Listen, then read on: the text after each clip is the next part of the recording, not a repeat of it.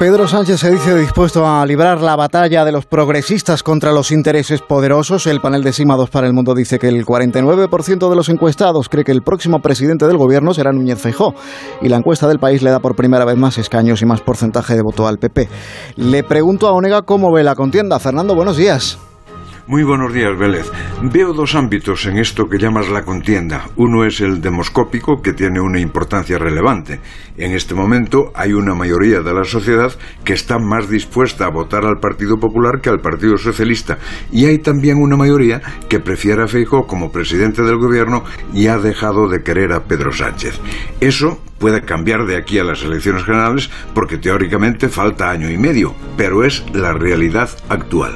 Pedro Sánchez lo sabe, como es natural, y reacciona de una forma sorprendente.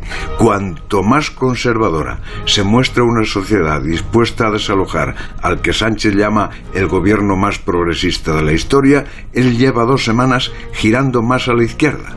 Sus últimos discursos y declaraciones se parecen más a Pablo Iglesias, para entendernos, que a sus propios discursos y declaraciones de hace un mes.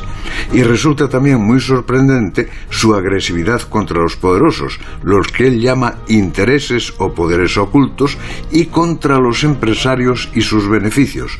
Un discurso tan antiguo de la izquierda, recuperado por quien más habla de progresismo y modernidad, tiene que tener alguna clave que solo el señor Tezanos conoce y tiene, a mi juicio, un peligro que la Moncloa y su amplio equipo de asesores habrán valorado.